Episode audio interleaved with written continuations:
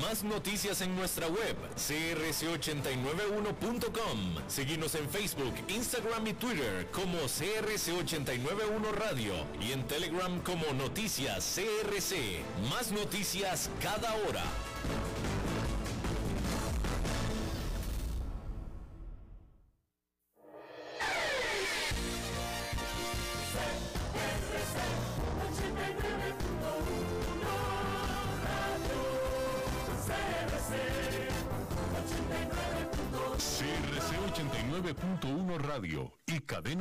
Costarricense no se hacen responsables por las opiniones emitidas en este programa.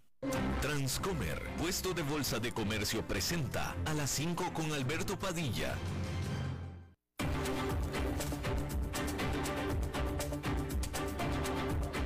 Inicia a las 5 con Alberto Padilla un programa diseñado con el objetivo de llevarte diariamente un tema de actualidad, acompañado siempre de reconocidos editorialistas, de lunes a viernes a las 5 de la tarde por CRC 89.1 Radio, a las 5 con Alberto Padilla. Hola, ¿qué tal? Saludos, bienvenidos a esta emisión de A las 5 con su servidor Alberto Padilla. Muchísimas gracias por estarnos acompañando. Gracias por estar ahí le mando cálidos saludos desde la señal y las instalaciones de CRC 89.1 Radio en San José, Costa Rica, desde donde estamos transmitiendo hasta el punto en el tiempo, eh, en el tiempo, en el espacio en el que usted nos está escuchando, porque estamos transmitiendo en diferentes plataformas simultáneamente. Estamos en Facebook Live, en la página de este programa. sí, sí, sí, efectivamente, señor David Guerrero. Estamos en la página, en Facebook Live, en la página de este programa, a las 5 con Alberto Padilla. Estamos también disponibles en el canal de YouTube de este programa. Estamos también en podcast en las principales plataformas para ellos, Spotify, Apple Podcast, Google Podcast y otras cinco importantes más. Aquí en Costa Rica, este programa que sale en vivo en este momento a las 5 de la tarde, se repite todos los días a las 10 de la noche aquí en CRC 89.1 Radio.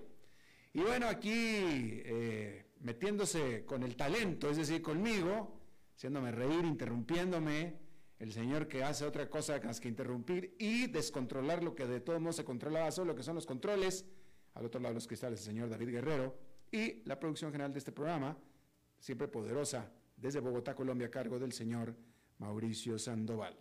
Bien, hay que comenzar diciéndole que... ah, el ministro del Interior de Alemania despidió a el líder de la Agencia Federal de Ciberseguridad alemana por sus presuntos lazos con la inteligencia rusa y abrió una investigación con respecto a su conducta. Porque Arn Schomholm, eh, que había ayudado a eh, ser instrumental en eh, la consultoría, de cuyos miembros incluye una, la filial alemana de una firma de ciberseguridad rusa que fue fundada por un oficial o un ex oficial de la KGB. Sombon apareció en la fiesta de aniversario de esta firma consultora alemana en septiembre, por supuesto que levantando todo tipo de sorpresas y suspicacias. En Francia, la firma cementera Lafarge y su subsidiaria Siria admitió en una corte de Estados Unidos el haber pagado al Estado Islámico y otro grupo terrorista para mantener sus operaciones operando en Siria entre el 2013 y el 2014. Lafarge acordó pagar una multa por 778 millones de dólares y al respecto, el fiscal federal, al anunciar esta, pues esta, esta multa, este arreglo, vamos a decirlo así, dijo que nunca antes una corporación había sido eh, multada y acusada de proveer apoyo material y recursos a organizaciones terroristas extranjeras. Y nos quedamos en Francia porque ahí una huelga nacional este, a partir de este martes por parte de ocho sindicatos, así como los estudiantes también, comenzó quejándose por mayor pago, los sindicatos mayor pago y por la mayor cantidad de ganancias que están obteniendo las empresas. básicamente es mayor pago respecto o, porque a las empresas están ganando más dinero. Eso es lo que dice la nota. Entonces, hay huelga en el transporte, en la recolección de basura, las escuelas y las universidades, todas afectadas por esto, por este movimiento. Y se trata de la última ola tan solo, la más reciente, eh, la última ola de acciones en industria y empresas que componen ya lo que es un plato bastante lleno de dificultades por el presidente Emmanuel Macron, porque ya llevan, eh, ya llevan semanas, varias semanas, las huelgas en los centros de distribución de combustible, lo cual ha llevado a eh, faltantes de combustible y largas colas en las estaciones de gasolina de Francia. Y hablando de empresas, hay que decirle que Netflix, después de meses y meses de dar nada más más que malas noticias, este martes dio una gran sorpresa al decir que durante el tercer trimestre del año ganó, adicionó 2.400.000 suscriptores, que es bastante más arriba que el, millón que estaba pronosticando. Y por supuesto, lo que significa una reversa en las fortunas de esta empresa, después de que durante los dos primeros trimestres del año reportó pérdida sangría de suscriptores. Los ingresos trimestrales crecieron por 6% anual a 7.900 millones de dólares, mientras que el ingreso operativo subió o fue de 1.500 millones de dólares. Con esto, las acciones de Netflix explotaron un 14% en las operaciones después del cierre de operaciones de este martes. A una que no le fue tan bien fue a Johnson Johnson, este gigante de productos de consumo, que reportó un eh, muy buen trimestre, sin embargo, de 4.500 millones de dólares de utilidades, eh, impulsadas por la demanda de su droga o de su medicamento para el cáncer, Darzalex. Sin embargo, esta firma de cuidados de la salud está enfrentando vientos en contra bastante formidables por el reforzamiento del dólar y el aumento en los costos laborales. Por tanto, se espera que Johnson Johnson, más temprano que tarde, vaya a informar de fuertes recortes laborales, según dijo el propio jefe financiero de la empresa, quien dijo que el término que él usó es que la empresa está buscando el tamaño correcto de su plantilla laboral, eh, ya que está pronosticando que el 2023 será francamente un mal año para la empresa Johnson Johnson, estamos hablando. Ahí lo tiene usted. Y bueno, el líder o gobernador impuesto por Rusia en la provincia de Kherson, en el sur de Ucrania, dijo que la población civil de cuatro poblados tomados estaban siendo evacuados y llevados hacia adentro de territorio, eh, del antiguo territorio ruso, no del nuevo, sino de la Rusia como todos las conocemos en el mapa. Esto ya que las tropas ucranianas están avanzando, retomando esa región acusó este gobernador a Ucrania de estar planeando destruir una represa en el río Dnieper, lo que aumenta, por supuesto, el peligro de una inundación. Y es que la reciente contraofensiva de Ucrania ha estado empujando a las tropas rusas en Kherson hacia, eh, bueno, ya las han movido alrededor de 20 o 30 kilómetros, eh, o, digamos que han recuperado las tropas ucranianas entre 20 y 30 kilómetros de territorio que había sido tomado por Rusia. Y bueno, Irán envió personal a la base de la Armada rusa en Crimea para resolver problemas que están teniendo con los drones kamikaze que Irán le dio a el ejército ruso, de acuerdo con la inteligencia estadounidense reportado por el diario New York Times. Y es que las fuerzas rusas recientemente han estado usando estos drones hechos en Irán para atacar específicamente a la capital de Ucrania, Kiev, y también a la infraestructura de energía.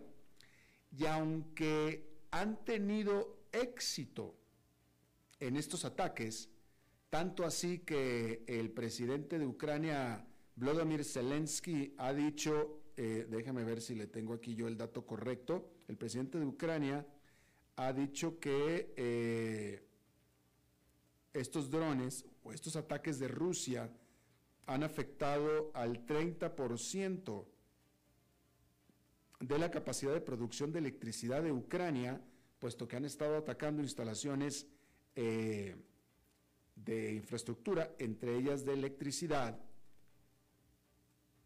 Lo cierto es que Ucrania, según se reporta, ha estado o ha podido destruir 75% de estos drones kamikazes antes de que alcancen sus objetivos. De tal manera que Rusia está teniendo éxito en este ataque por la cantidad de drones, puesto que son muchísimos los que está mandando, pero en general estos drones están siendo destruidos antes de. ¿Y esto por qué? Bueno, porque supuestamente eh, todo parece indicar estos drones hechos en Irán están teniendo muchos problemas mecánicos, simplemente. Y bueno, eh, estos eh, técnicos iraníes son de o vienen por parte del cuerpo de los guardias revolucionarios de Irán. Todo esto al tiempo, bueno, y no nada más es eso, las fuerzas ucranianas con testigos eh, extranjeros han reconocido las partes destrozadas de estos drones. Es decir, claramente son drones iraníes. Ahí están las partes destrozadas de los cohetes, de los, de los drones. Son drones iraníes. Y sin embargo, Irán asegura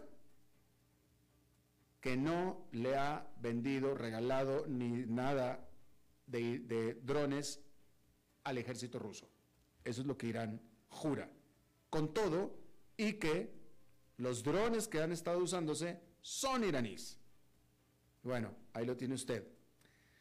Y bueno, al respecto de este tema, un tema paralelo, el daño al gasoducto Nord Stream de Rusia a Europa fue causado por poderosas explosiones, afirmó el martes la policía de Dinamarca haciéndose eco de hallazgos anteriores sobre fugas que estallaron en la red bajo el mar Báltico y que han sido atribuidas al sabotaje.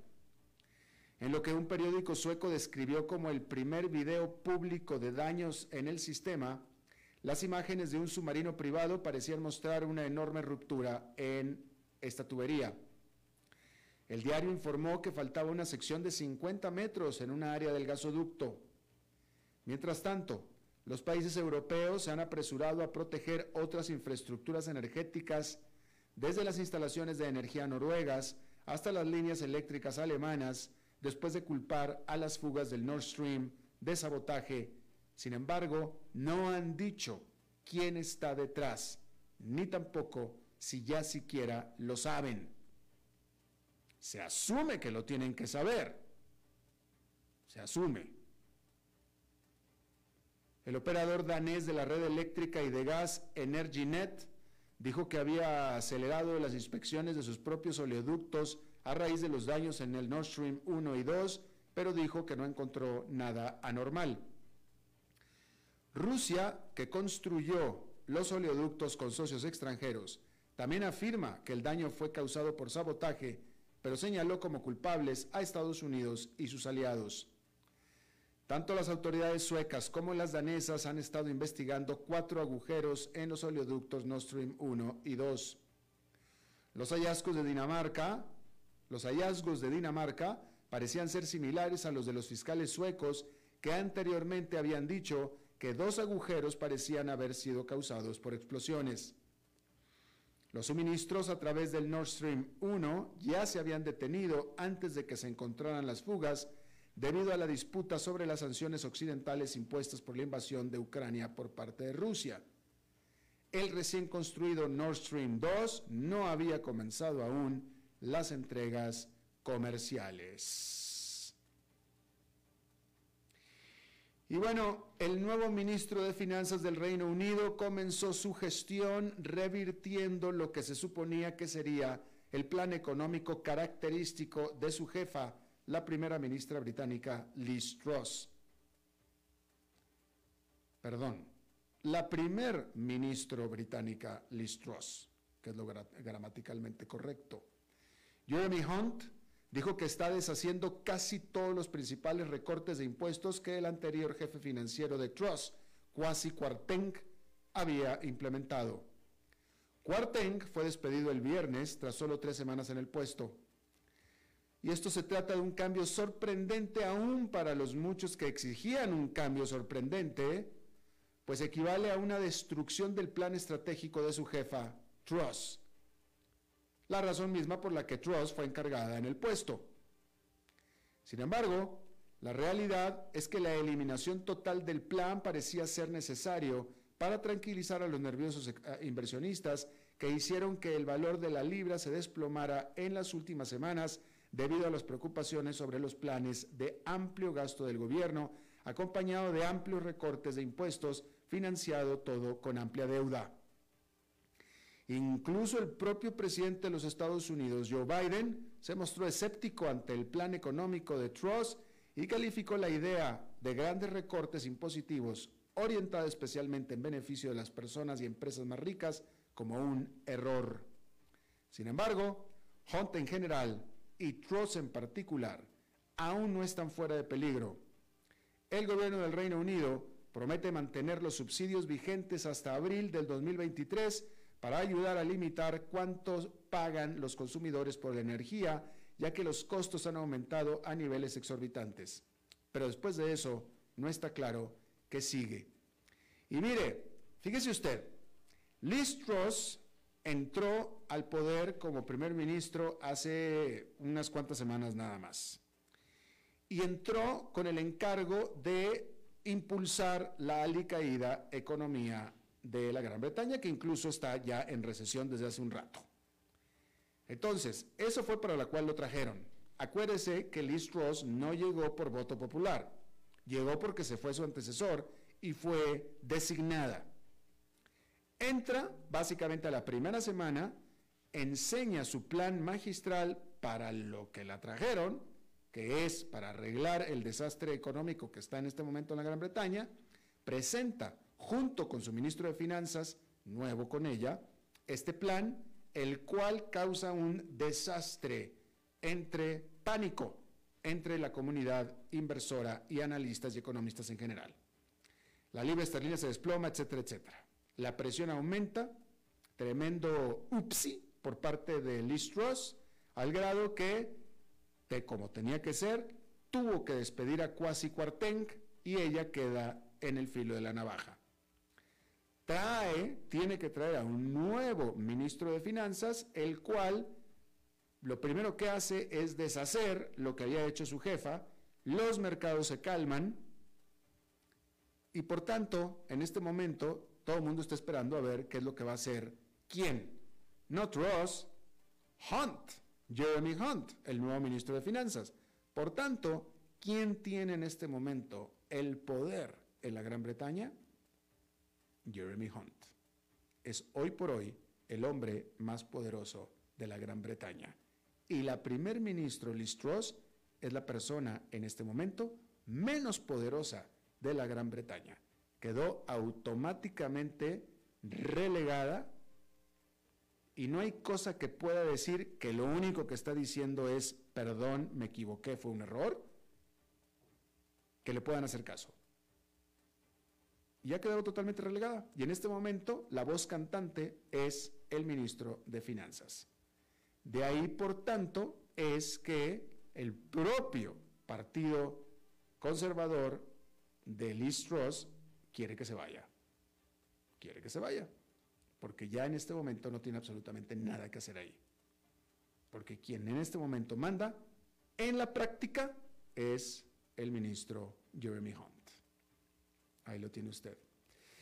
Bien, hay que decir que allá en Nueva York hubo otro rally, o digamos que se extendió el rally del lunes, en esta ocasión, impulsado por eh, buenos resultados por parte de algunas empresas como por ejemplo Johnson Johnson, que estábamos hablando, y también la United Airlines, que presentó mejores números que los que se estaba esperando. Es decir, que el dolor esperado y que vendrá todavía no llega a las empresas estadounidenses. Y esto hizo que allá en Nueva York el índice industrial Dow Jones ganara este martes 1,12%, el Nasdaq Composite subió 0,9% y el Standard Poor's 500 con un avance de 1,5%. 14%. Ahora, hablando de los muchos problemas que enfrentan las empresas y que a pesar de que podrán seguir dando buenos números, las perspectivas futuras no son nada buenas, la fortaleza del dólar ha sido un problema este año para las empresas estadounidenses de primer nivel en el Dow Jones y en el SP 500. Y eso es comprensible ya que un dólar en alza se come las ganancias internacionales de compañías como Apple, Procter Gamble, McDonald's, Coca-Cola, etcétera, todas las cuales tienen una significativa presencia en el extranjero. Pero resulta que también las empresas menos gigantes y enfocadas más al mercado doméstico les está afectando el vigor del dólar. El indicador SP Small Cap 600 de 600 empresas más pequeñas que las 500 del SP o del SP o del Standard Poor's, se ha desplomado un 22% este año, que es solo un poco menos que la caída del 25% del S&P 500. Mientras que el Russell 2000, que es otro indicador de 2.000 empresas, en su mayoría más pequeñas, también ha bajado un 25%. Y eso es inesperado dado el perfil de estas empresas de pequeña capitalización que típicamente dependen del mercado nacional y por tanto deberían de verse menos afectadas por un dólar estadounidense más fuerte que las grandes multinacionales. ¿Cierto? Pues no es cierto, porque el asunto está en el deberían de verse menos afectadas. El dólar es tan fuerte el índice del dólar estadounidense que hace un seguimiento del dólar frente al euro, la libra, el yen y varias otras monedas, se ha disparado un 18% este año. Y decíamos que es tan fuerte el dólar que está abaratando las importaciones extranjeras. Y eso son malas noticias para las empresas estadounidenses más pequeñas que intentan competir con rivales de Europa y Asia. Los productos extranjeros están siendo más baratos en Estados Unidos que los, los productos hechos en Estados Unidos. Encima de eso, los inversionistas están preocupados por la desaceleración económica que se avecina en los Estados Unidos, por lo que cualquier beneficio de un dólar más fuerte, es decir, una menor exposición a la economía global, se ve contrarrestado por las preocupaciones de recesión a nivel nacional. Sin embargo, la Reserva Federal no subirá las tasas agresivamente para siempre. El mercado está comenzando a descontar la posibilidad de algunos pequeños recortes de tasas para finales del próximo año. Y eso debería, en teoría, hacer que el dólar comience a perder parte de su valor. Mientras tanto, algunos expertos creen que hay partes del mercado estadounidense donde los inversionistas pueden refugiarse, incluso entre las empresas más grandes. Sectores más centrados en el país, como las bienes raíces y los servicios públicos, que están menos expuestos a estos efectos. Y mientras que el dólar estadounidense sigue siendo un obstáculo para las acciones internacionales y los ingresos corporativos, no continuará aumentando indefinidamente. Cada vez falta menos para que comience a moderarse, por más que falte. Las acciones de servicios públicos se han mantenido marginalmente mejor que el resto del mercado. El índice SP Utilities ha bajado solo un 11% este año frente al 25% que ha caído el SP500.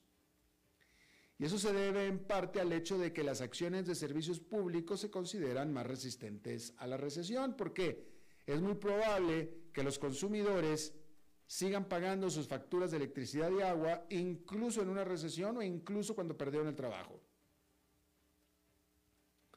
Los servicios públicos también pagan grandes dividendos que son aún más atractivos en un mercado tan volátil como el actual. Pero las acciones inmobiliarias se han visto afectadas por las preocupaciones sobre una desaceleración inmobiliaria de viviendas y oficinas. El índice SP Real Estate se ha desplomado un 33% este año, y ese sí es más que el SP500. El resultado final es que nada es totalmente inmune a los efectos de un dólar fuerte. Claro, es posible que algunos sectores no se vean tan afectados como otros, y las empresas multinacionales y las acciones extranjeras les irá peor que a las empresas más pequeñas con poca o ninguna exposición internacional. Pero mientras la Fed continúe subiendo las tasas, es poco probable que el dólar se debilite significativamente. Y eso seguirá siendo un problema para los consumidores e inversionistas estadounidenses. Por lo pronto, el consenso es que la volatilidad superior al promedio de los mercados persistirá hasta el primer trimestre del próximo año como mínimo. Ahí lo tiene usted. Bien, vamos a hablar de Tesla y de Elon Musk. Porque después de todo el drama, como usted sabe, al final resultó que Elon Musk sí quiere comprar Twitter y por el precio que, ofreció originalmente. Y si bien esas son buenas noticias para los sufridos accionistas de Twitter, son los inversionistas de Tesla los que están esperando que Musk aún tenga algo de tiempo para ellos, porque ellos también necesitan un poco de atención e incluso hasta de ayuda. Claro, Musk todavía tiene muchos fanáticos en Wall Street y detrás del volante también. Tiene todo un séquito de seguidores, pero algunos están cansando de cómo Musk, que es la persona más rica del mundo, no está pudiendo concentrarse más en la empresa que le ha proporcionado la mayor parte de su riqueza, es decir, Tesla, quien reporta sus resultados este miércoles. Las acciones de Tesla han caído más de 35% este año, en medio de preocupaciones sobre el hecho de que la empresa recientemente reportó cifras de producción y entrega al tercer trimestre más débiles de lo esperado. Wall Street aún espera un crecimiento extremadamente fuerte de las ventas y las ganancias, con pronósticos de consenso que exigen un aumento de más del 60% en los ingresos y las ganancias. Sin embargo, en las últimas semanas, los analistas han estado recortando esas estimaciones. Y eso se debe en parte al hecho de que Tesla enfrenta una competencia cada vez mayor en los Estados Unidos por parte de verdaderos gigantes como General Motors, Ford, Volkswagen y otros rivales emergentes de vehículos eléctricos como Rivian y Lucid. También hay grandes desafíos en China, ya que Tesla se enfrenta a rivales locales de vehículos eléctricos como NIO, Xpeng y Li Auto. También está BYD, que es una empresa automotriz china respaldada por nadie menos que Berkshire Hathaway de Warren Buffett. China es ya el mayor productor de vehículos eléctricos del mundo. Ahora, para ser justos, todo el sector automotriz está batallando este año debido a las crecientes preocupaciones sobre una recesión mundial, el aumento de los precios de la energía y, por supuesto, la brutal competencia. Todas las acciones de los principales fabricantes de automóviles de Estados Unidos, Europa y Japón han caído entre un 20 y un 45% este año. Y las acciones de las empresas de vehículos eléctricos puras, tanto en Estados Unidos como en China, se han desplomado cada una entre un 60 y un 80% en lo que va del 2022. Y es que para algunos simplemente hay demasiadas distracciones. Por ejemplo, Gary Black, socio gerente de Future Fund y accionista de Tesla, ha estado tuiteando durante las últimas semanas que las preocupaciones sobre Twitter son un dolor de cabeza para los inversionistas de Tesla, incluso más dolor de cabeza que para Elon Musk. En un tweet, Black, Black dijo que Tesla tiene varios problemas debido a Twitter. Dos de los más grandes de estos problemas, el exceso de una eventual venta de acciones de Tesla por parte de Musk para financiar el acuerdo y la distracción para Musk, especialmente porque la competencia central de Elon es ingeniería, tecnología y Twitter es más un negocio de medios impulsados por publicidad que no es el fuerte de la experiencia de Musk. Pero además, Tesla tampoco tiene director de operaciones. Eso significa que Musk tiene que adoptar un enfoque práctico en Tesla mientras se distrae con sus muchas otras actividades como SpaceX, The Boring Company, Neuralink y potencialmente ahora encima Twitter. Las decepcionantes cifras de entregas y producción también subrayan cómo una desaceleración de la economía mundial y una posible recesión podría perjudicar a Tesla.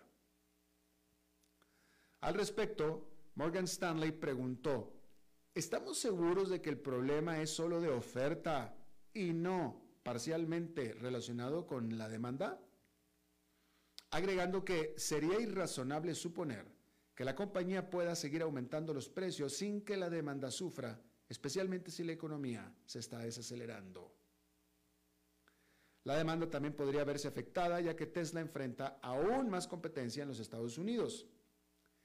SP Global Ratings escribió recientemente en un informe, para mejorar su posición competitiva, Tesla necesitará expandir su gama de productos para competir con una cantidad sustancialmente mayor de modelos por parte de fabricantes de automóviles globales establecidos y nuevas empresas para fines del 2025. Pero los analistas de SP confían en que Musk puede lograrlo. Incluso recientemente mejoraron su calificación crediticia en Tesla. Pero advirtieron que no será fácil. Y el margen de error es escaso. S&P estima que la cantidad de modelos de vehículos eléctricos disponibles en América Latina, en América Latina no. Y es más, lo voy a leer todo para que se entienda.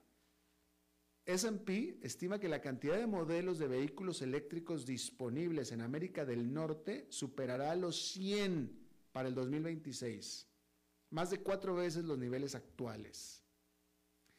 Afirmaron que durante los próximos tres a cinco años algunos de estos podrían convertirse en formidables competidores para Tesla. Ahí lo tiene usted. Vamos a hacer una pausa y regresamos con nuestra entrevista de hoy. A las 5 con Alberto Padilla, por CRC 89.1 Radio.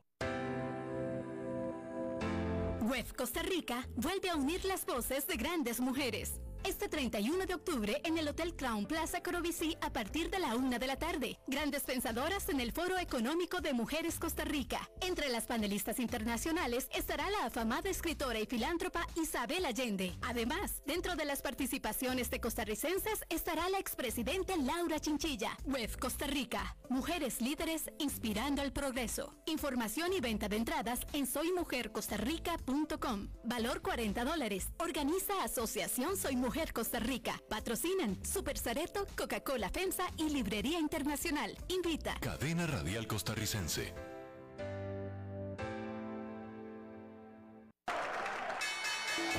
Bienvenidos a un episodio más de Wall Street en un minuto, un servicio informativo sobre los mercados internacionales desde Transcomer, puesto de bolsa de comercio.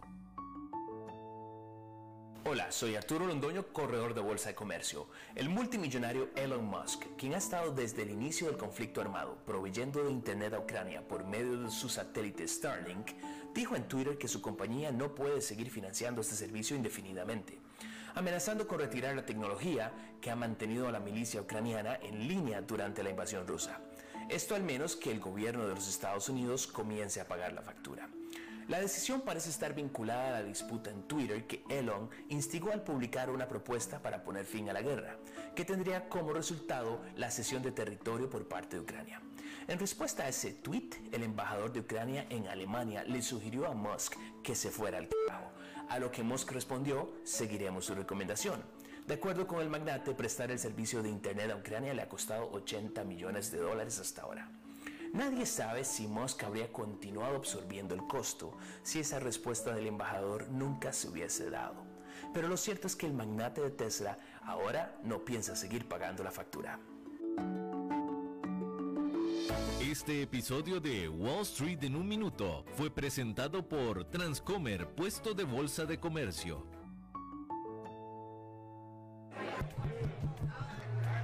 Ok, gracias a todos por haber venido a la fiesta de despedida de don Alberto, quien cumple 30 años de trabajar para nuestra empresa. Y bueno, le llegó el día del retiro. Don Alberto, ¿por qué no viene acá y nos da unas palabras?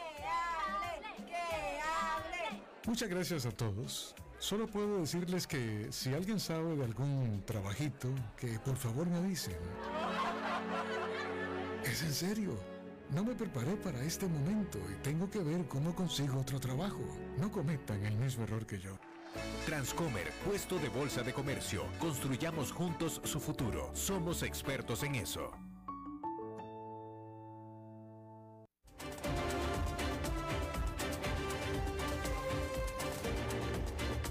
Seguimos escuchando a las 5 con Alberto Padilla.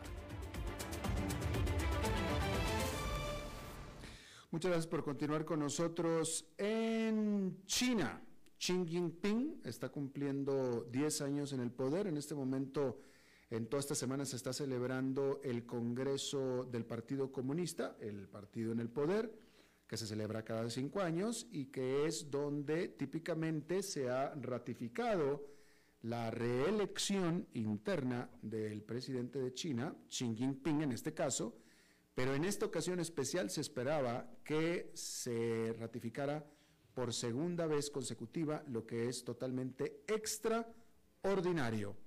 En un eh, rol que está tomando el presidente de China cada vez más parecido a eh, Mao Zedong.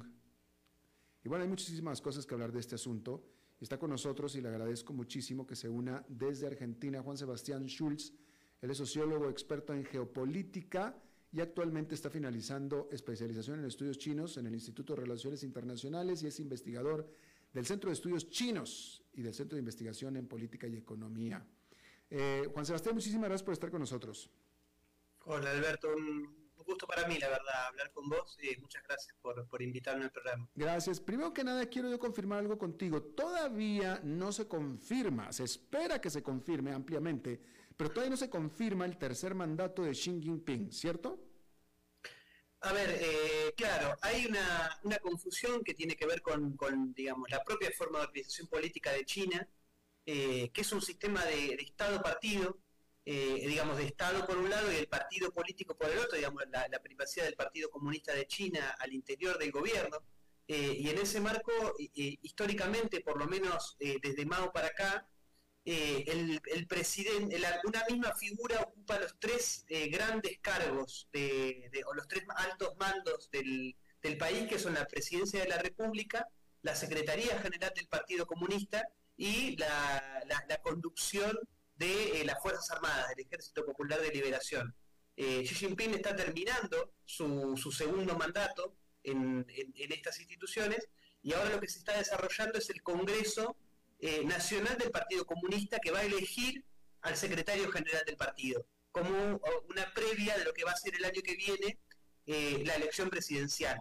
Eh, ahora lo que se espera es que este jueves el Partido Comunista ratifique la conducción de Xi Jinping como secretario general por un tercer mandato y eso obviamente le va a allanar el camino para que el año que viene se reelija como presidente de la República, algo que hoy por hoy, desde 2018, la, la constitución del país lo habilita. Claro, entonces sí, efectivamente, es ampliamente esperado, pero todavía no se ratifica, ¿cierto? Eh, déjame, eh, eh, este lunes en la noche, o lunes, Xi Jinping dio un discurso de su visión para los próximos cinco años, digamos, de lo que es China y dio un discurso mucho más nacionalista. Eh, él está pensando que China va a tener que valerse por sí misma, ya no depender más, de Estados Unidos e incluso ser hasta más enemiga de Estados Unidos. Habló de la militarización, habló de defenderse, incluso habló de un futuro de guerra con Estados Unidos. Claro, porque eh, eh, este año, en realidad el año pasado, empezó lo que para, lo que para los chinos es una nueva era en la historia de China.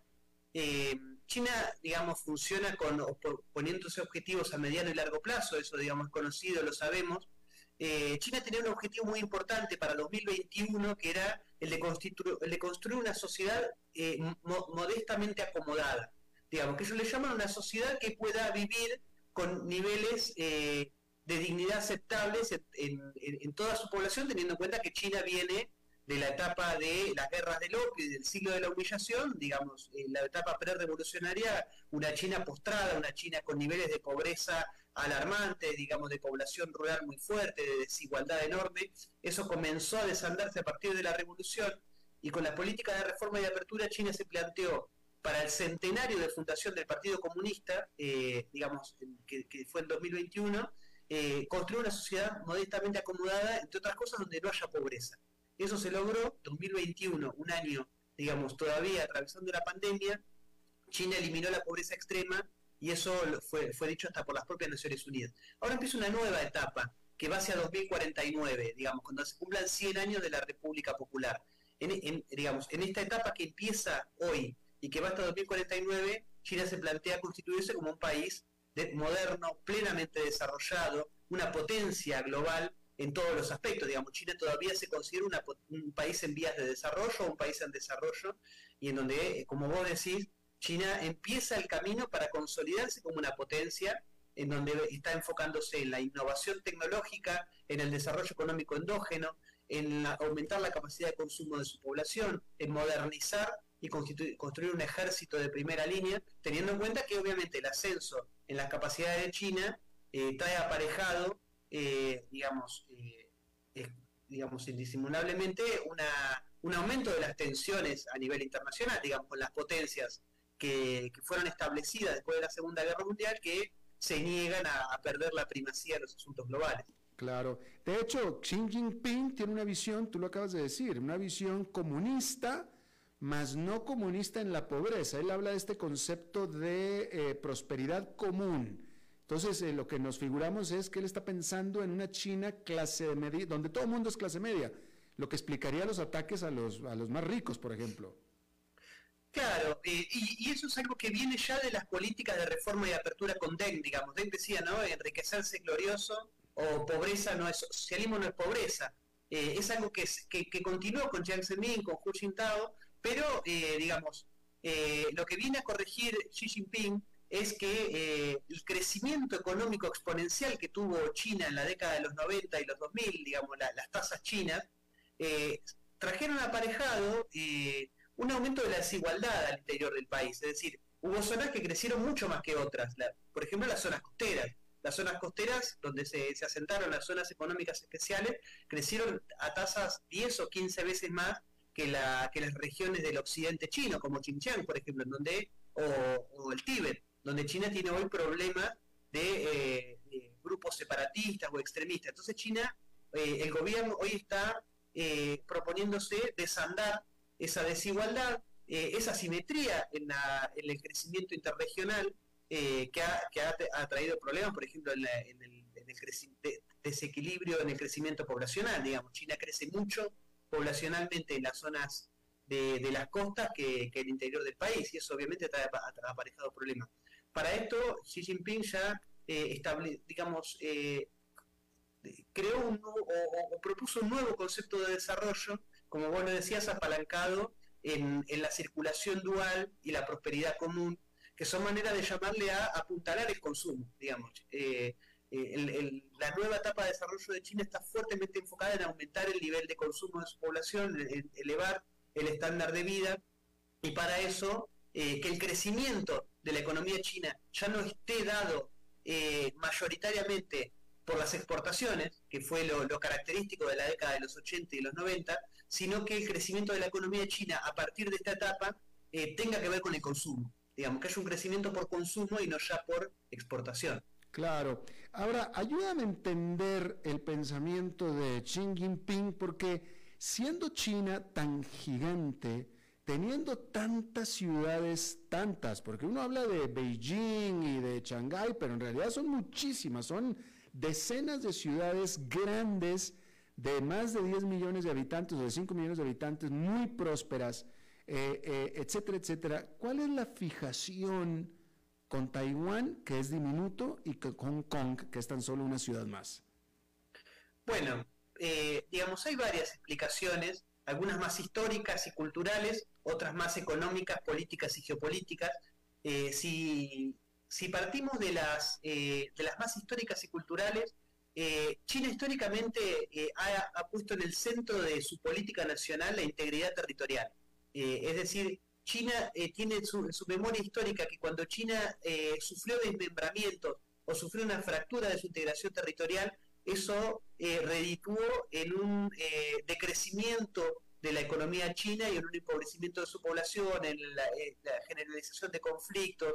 Es decir, eh, China, eh, digamos, la, cuestión de la integración, de la integridad territorial es muy fuerte para China y a su vez es algo que China lo vive eh, con digamos, eh, con, rémoras de lo que fue el colonialismo y de la injerencia de las potencias europeas. De, acuerdo con eso, pero eh, es, eh, China nunca en realidad controló, jamás ha controlado en realidad Taiwán. Taiwán nunca ha sido parte de China, ¿cierto? Bueno, lo, que dice, lo, que dice China es que sí, digamos, China históricamente, o por lo menos en, los inicios de la civilización china, controló Taiwán y solo perdió ese control eh, con la injerencia de alguna potencia externa. Mm. Le hace, por ejemplo, Japón, que, ocupó la isla de Taiwán, en, la, isla de Formosa, ¿no? o los portugueses, eh, que también ocuparon la isla de Formosa. Eh, pero bueno, digamos, son cuestiones de discusiones históricas, que, bueno, nosotros en Argentina lo sabemos porque es una situación parecida a la que nosotros tenemos con las Islas Malvinas, en las que también hay una discusión con Gran Bretaña sobre, bueno, cuándo se considera que un país es legítimo eh, dueño, por decirlo de alguna manera, de un territorio.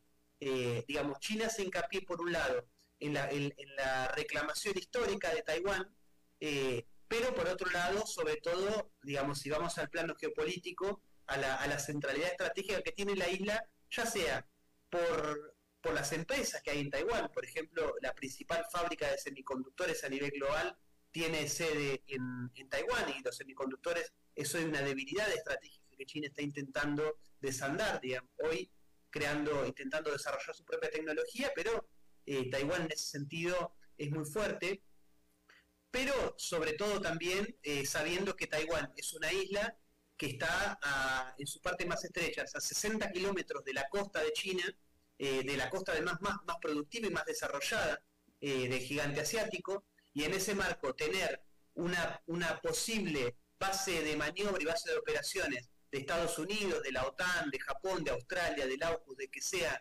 tan cerca de China, eso obviamente representa un problema para, para China, que, que, Taiwán, eh, sobre todo hoy con el, con el gobierno actual del Partido Progresista Democrático, está planteando la independencia, y eso es algo que, eso es el problema de China, digamos, eh, que el, que el gobierno actual de Taiwán plantea la independencia de la isla y que es apoyado tácitamente por los Estados Unidos. Ahora, eh, por Hong Kong, si vamos al, lugar de Hong Kong, sobre todo que es, que es eh, o por lo menos fue la plaza financiera de Occidente en el Asia-Pacífico, digamos, que, que soy el centro del dinamismo económico mundial. Es una plaza financiera fundamental, controlada por los británicos, eh, desde la guerra del opio, y yo te diría, hasta el año pasado, hasta 2021, que fue el momento en donde China pudo recuperar el control de Hong Kong a partir de dos leyes que fueron centrales, que fueron por un lado la ley electoral y por el otro lado la ley de seguridad nacional.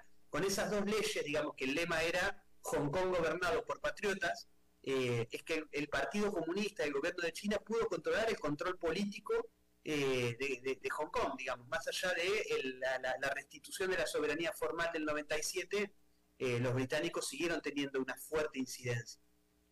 Claro, Juan Sebastián Schulz, sociólogo y experto en geopolítica y también en temas estudioso del caso de China. Desde Argentina, te agradezco muchísimo que hayas charlado con nosotros esta tarde. Muchas gracias a ustedes por, por la comunicación, un gusto. Y nos vemos la próxima. Vamos a hacer una pausa y regresamos con más. A las 5 con Alberto Padilla, por CRC 89.1 Radio.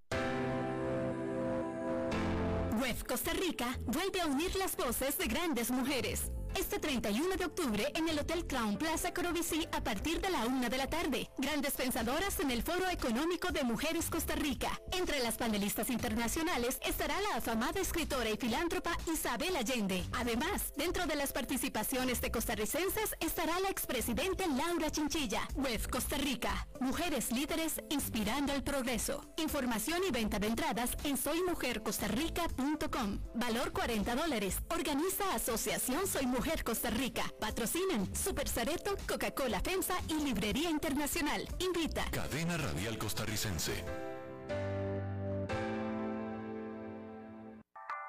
Papi, este es el muchacho del que te hablé. Carlos. Ah, sí. Usted es el famoso. este sí, señor, mucho gusto en conocerlo. Quiero que sepa que mi relación con su hija es algo muy serio. Sí, papá. Estamos listos para tener un futuro juntos. Ah, sí. Pues cuénteme, ¿cómo están sus finanzas? Su portafolio de inversión, sus activos líquidos y el balance general del presupuesto de la pareja. Ya saben, ingresos y gastos. Eh, este, ¿qué cosas? ¡Uy, papi! Sí, porque ya saben, para estar listos, primero hay que prepararse. Transcomer, puesto de bolsa de comercio. Construyamos juntos su futuro. Somos expertos en eso.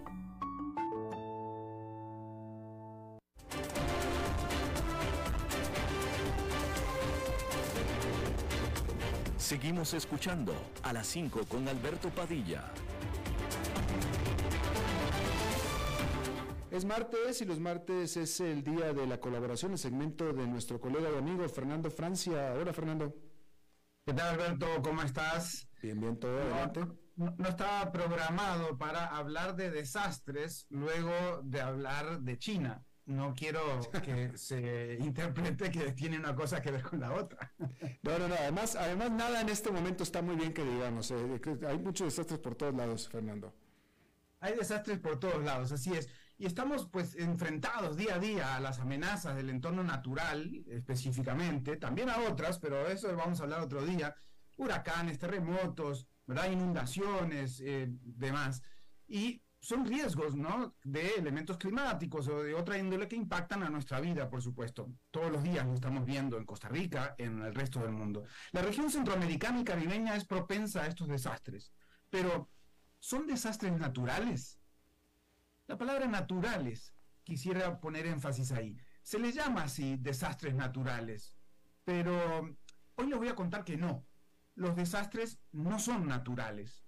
Los desastres siempre son sociales. Es decir, un huracán no es un desastre natural. Puede ser una amenaza, es un evento que impacta a las sociedades, a las personas, las propiedades, el entorno en el que habitamos o producimos.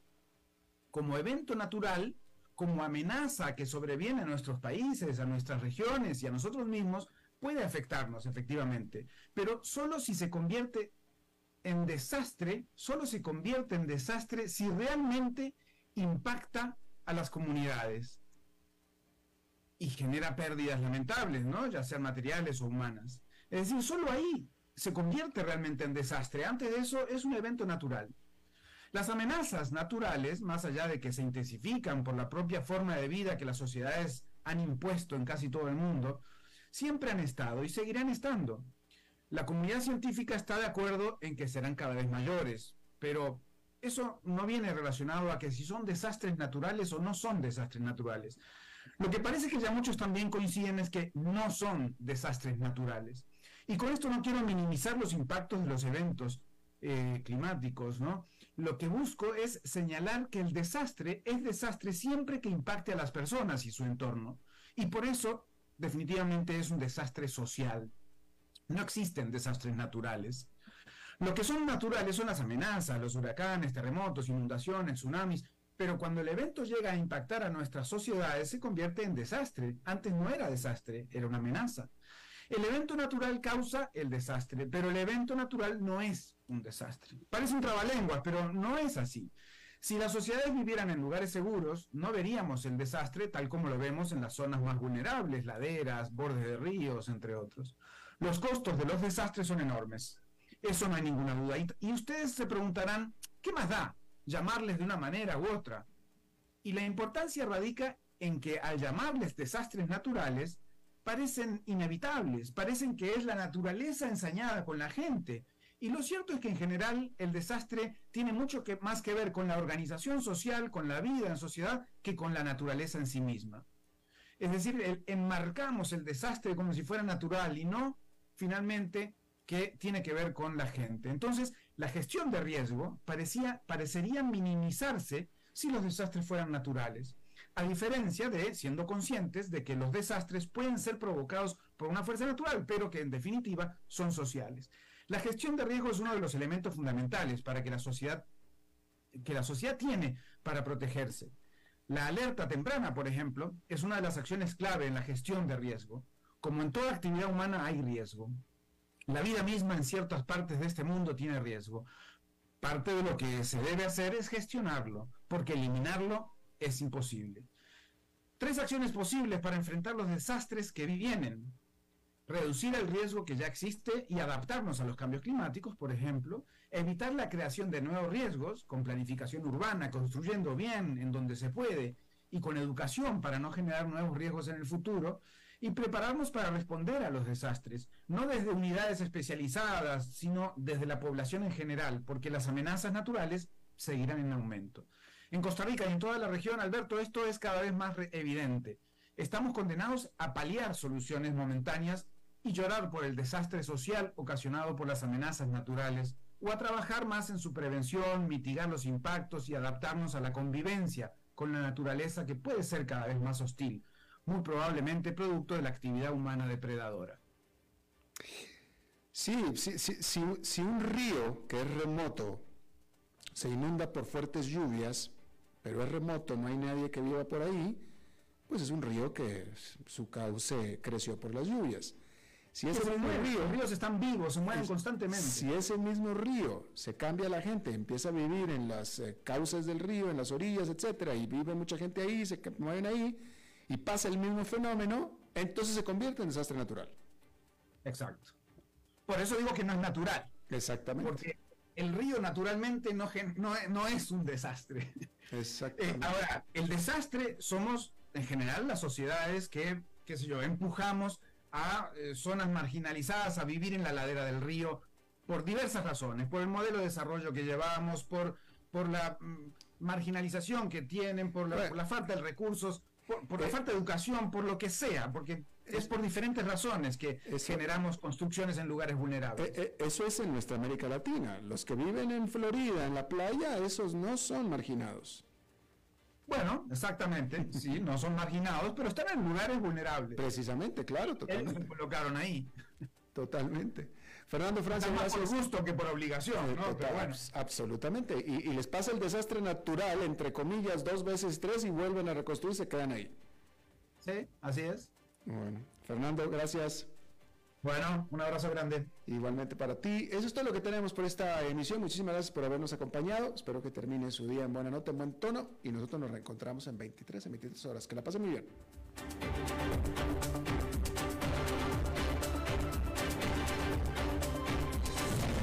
A las 5 con Alberto Padilla fue traído a ustedes por Transcomer, puesto de bolsa de comercio. Construyamos juntos su futuro. Somos expertos en eso.